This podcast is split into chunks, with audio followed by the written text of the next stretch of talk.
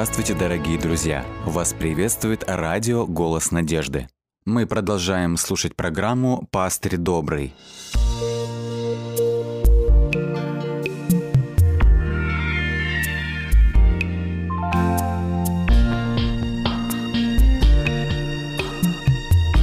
Программа «Пастырь добрый».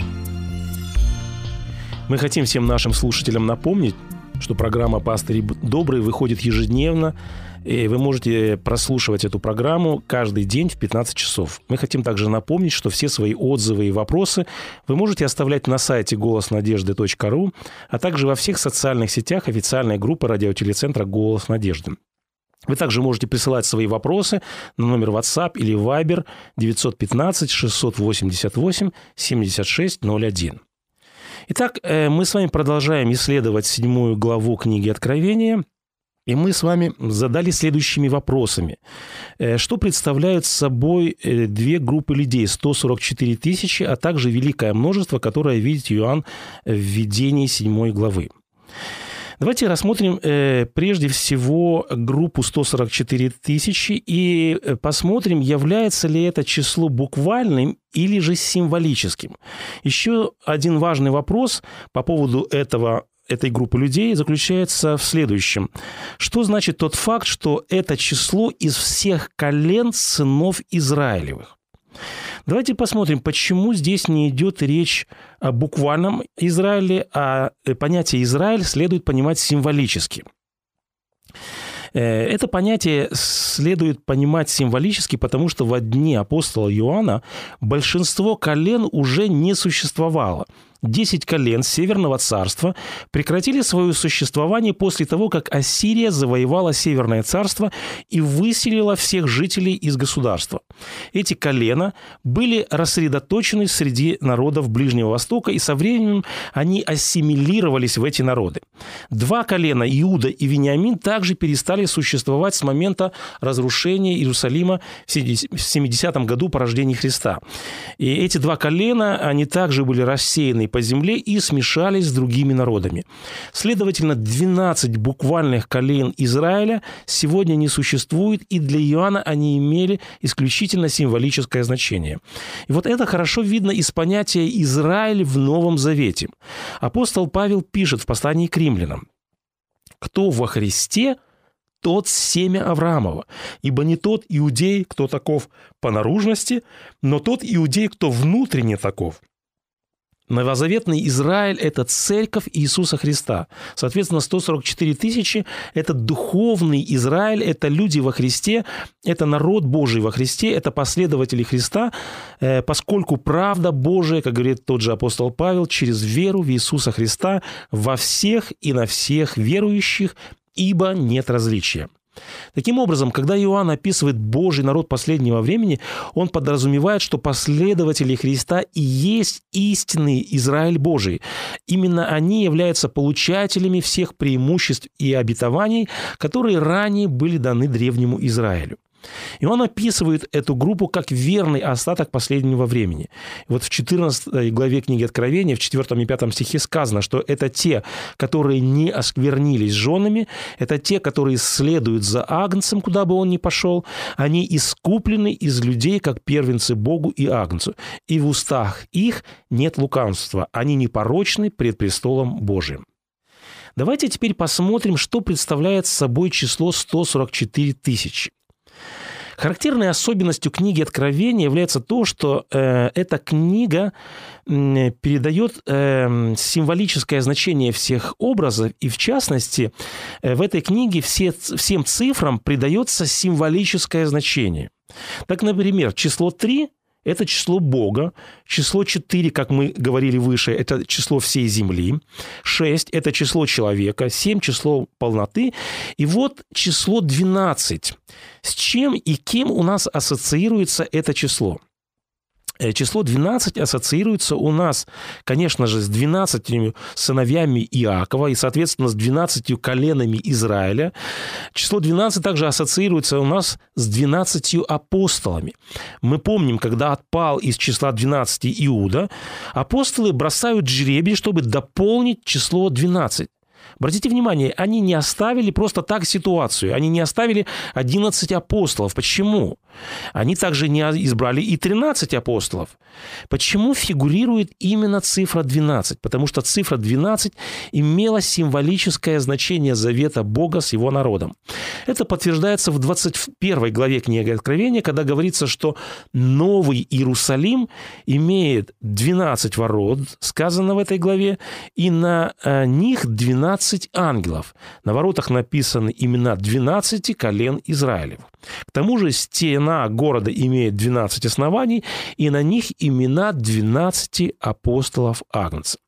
Мы видим, что число 12 – это символическое число завета между Богом и его народом. Это символическое число новозаветной церкви. В лице своей церкви Бог устанавливает новый Израиль. Каким образом число 12 тогда связано с числом 144 тысячи? Вроде мы видим, что это совершенно разные числа. И вот здесь мы должны сказать, что 144 тысячи – это число, это составное число.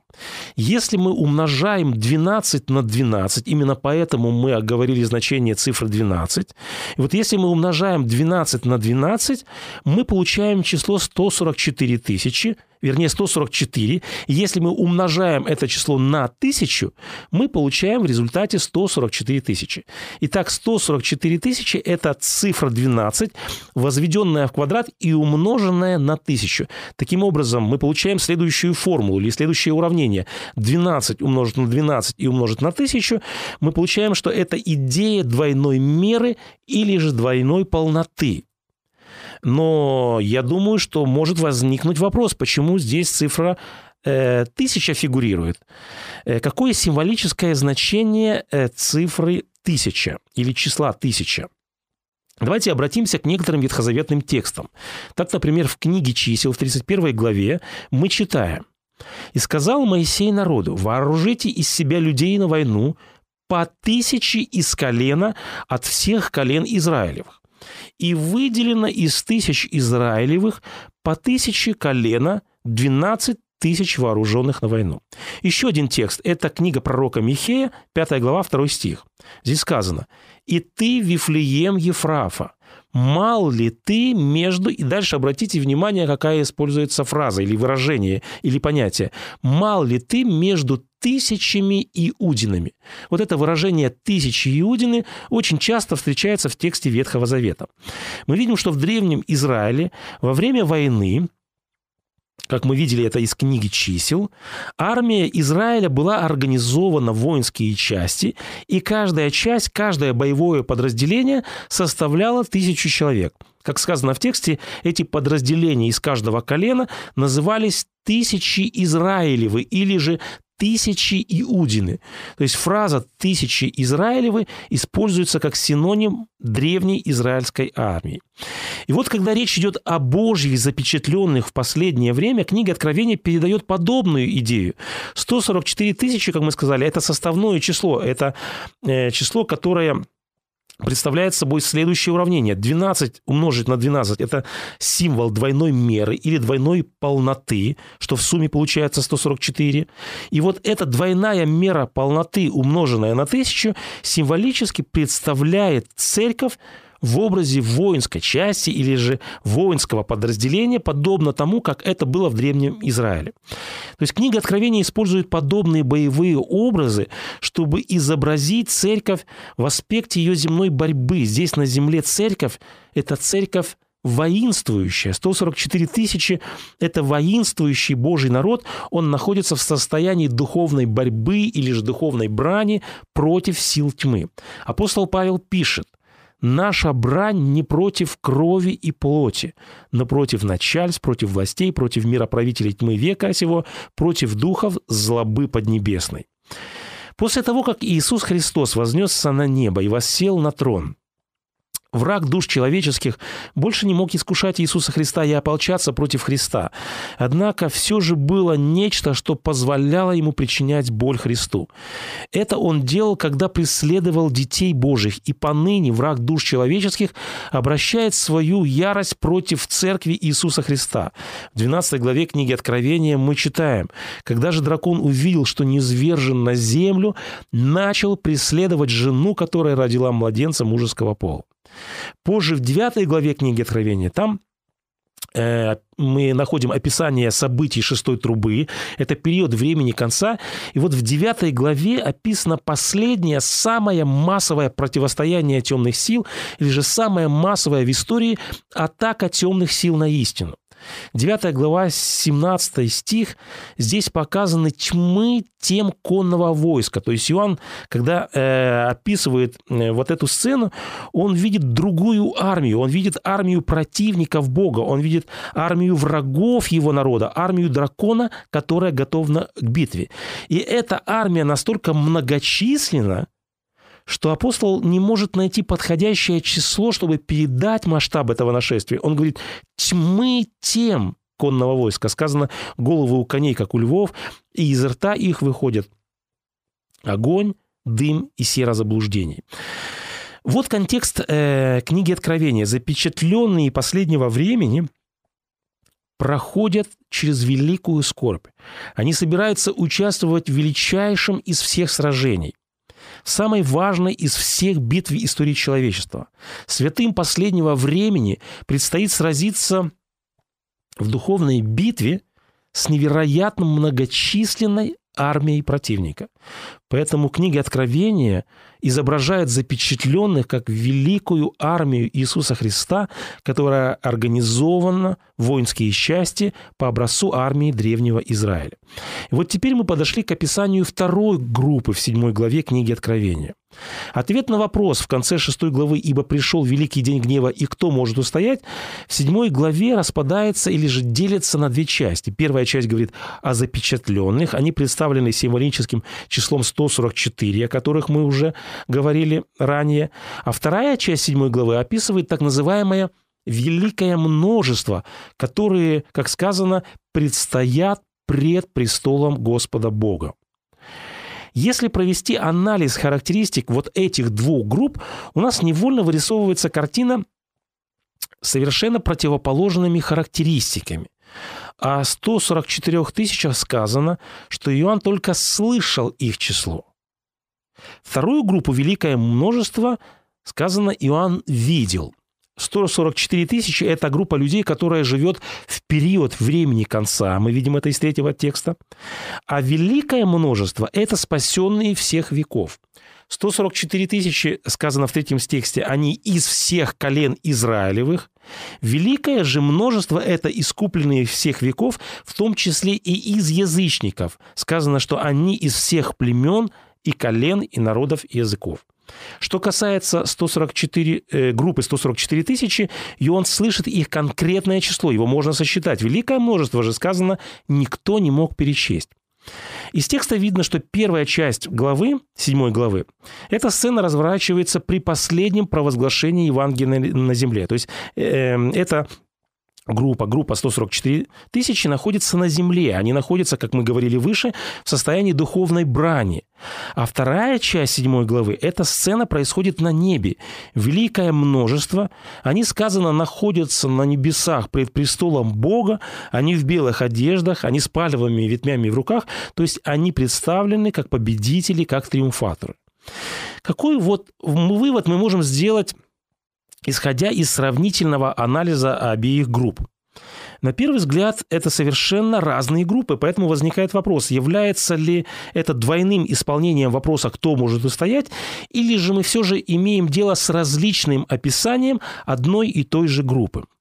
Для того, чтобы получить ответ на этот вопрос, необходимо рассмотреть литературный стиль или же литературный прием, который неоднократно используется в книге Откровения. Давайте рассмотрим ряд фрагментов в книге Откровения.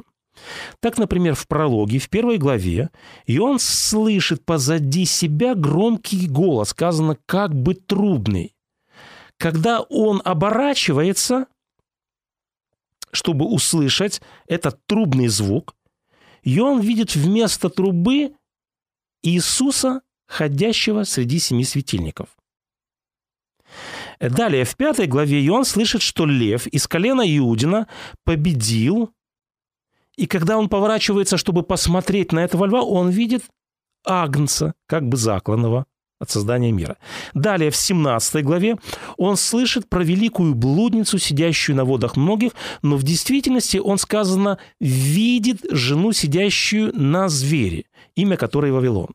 И вот в последнем видении, в 21 главе, Иоанн снова слышит о жене, невесте Агнца, но в действительности он видит великий святый город Иерусалим во всей своей славе.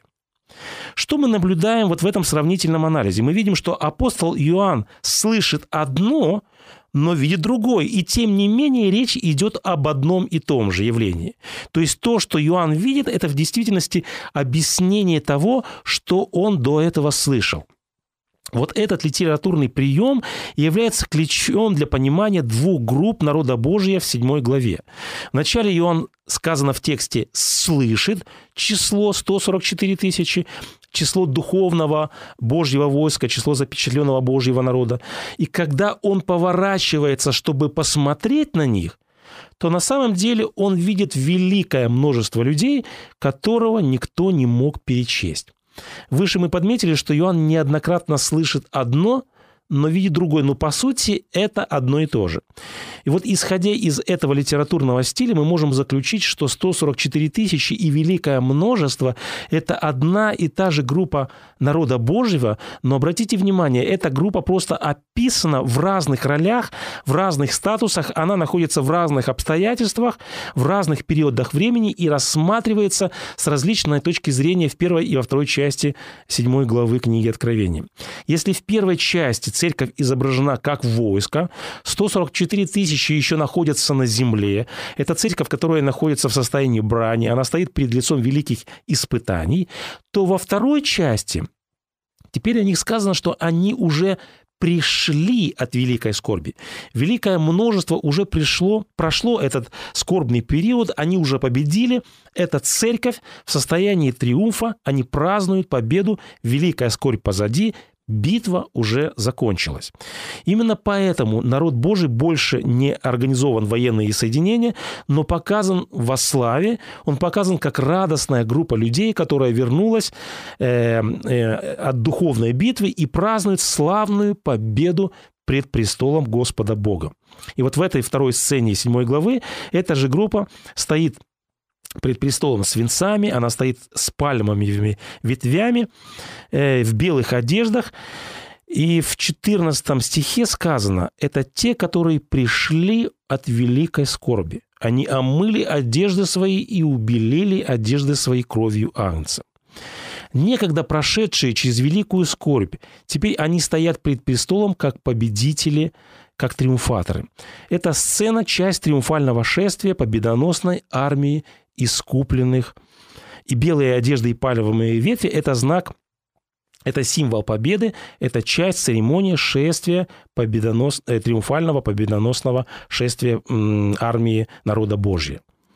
Посмотрите, как об этой торжествующей церкви сказано далее в других главах книги Откровения. Так, например, Иоанн пишет в 14 главе. И взглянул я, и вот Агнец стоит на горе Сион. Гора Сион – это символ э, Царствия Небесного, это символ Небесного Иерусалима. И далее сказано, и с ним 144 тысячи.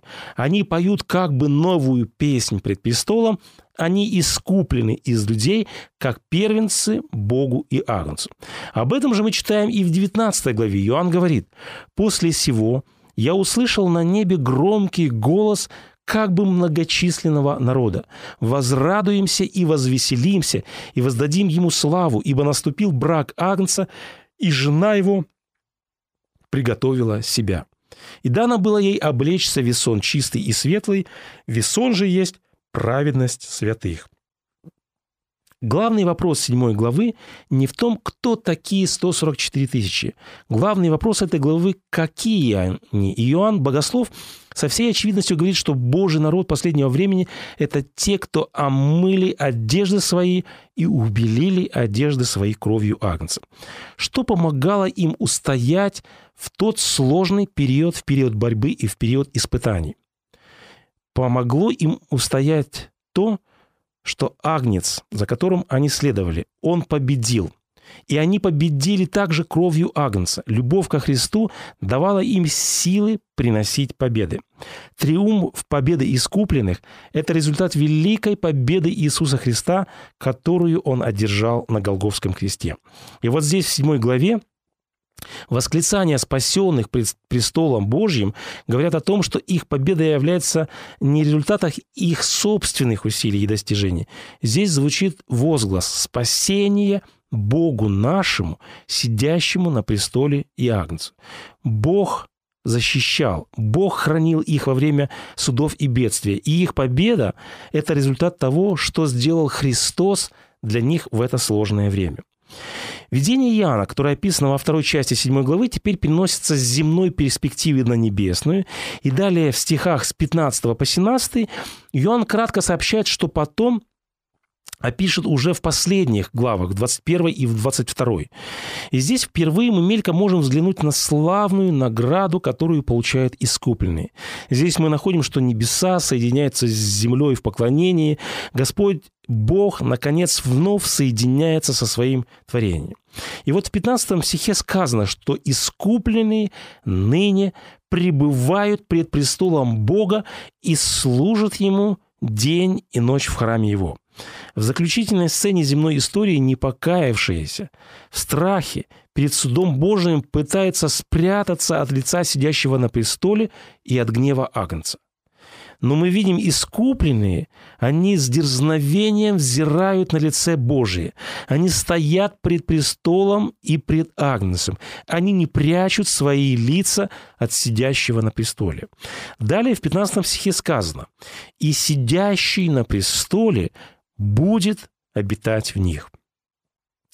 Здесь имеется в виду то, что Бог распростер шатер своего присутствия – над своим народом. Вот в памяти возникает картина присутствия Бога с народом израильским в пустыне, когда Господь был среди них в столпе облачном и в столпе огненном. Присутствие Божьего среди древнего Израиля обеспечивало им самое надежное укрытие от палящего зноя и бури, от холода и жажды. И вот теперь божественное присутствие, оно реально. Сам Господь зримо находится, зримо присутствует среди своего народа. Апостол Иоанн пишет в следующем 16 стихе, «Они не будут уже ни алкать, ни жаждать, и не будет палить их солнце и никакой зной. Палящий зной, голод, жажда, слезы – все это имело место среди испытаний, которыми отмечены язвы великой скорби. Здесь же, в 7 главе, Бог представляет своему народу убежище от духовной пустыни, убежище от великой скорби. Странствование по пустыне земной окончено. Текст 7 главы завершается намеком на текст 22 псалма. 17 текст гласит «Ибо агнец, который среди престола будет пасти их и водить их на живые источники вод». И далее сказано «И отрет Бог – всякую слезу с очей их. Господь Бог, Он не только тот, кто удовлетворяет нужды своего творения. Господь Бог также жаждет тесного общения с каждым из нас. Господь Бог не только отрет слезы с наших очей, Он не только удалит страдания, Он не только удалит жажду, голод, жару, но Он также утешит нас своим присутствием, как добрый пастырь, видимым образом, как сказано в тексте, небесный пастырь будет вводить спасенных к водам тихим. В конце книги, э, книги Откровения апостол Иоанн восклицает «И услышал я громкий голос с неба говорящий – «Се скиния Бога с человеками, и Он будет обитать с ними, они будут Его народом, и сам Бог с ними будет их Богом. И отрет Бог всякую слезу, слезу с очей их, и смерти не будет уже, ни плача, ни вопля, ни болезни уже не будет, ибо прежнее прошло». Когда народ Божий готовился к последней битве, у народа Божьего было и есть твердое уверение, что Господь Бог укроет, что Господь Бог утешит их во время великой скорби, как Он защищал и ободрял свой народ на протяжении всей земной истории. Порой будущее нам будет казаться мрачным, однако воскресший Иисус Христос, как мы проследили в нашем размышлении, все держит под своим контролем. Наш Господь Бог – источник силы и надежды во время земного странствования. И до тех пор, пока Господь Бог э, будет с нами, Он придет снова и будет, как мы сказали, обитать вместе с нами во веки веков.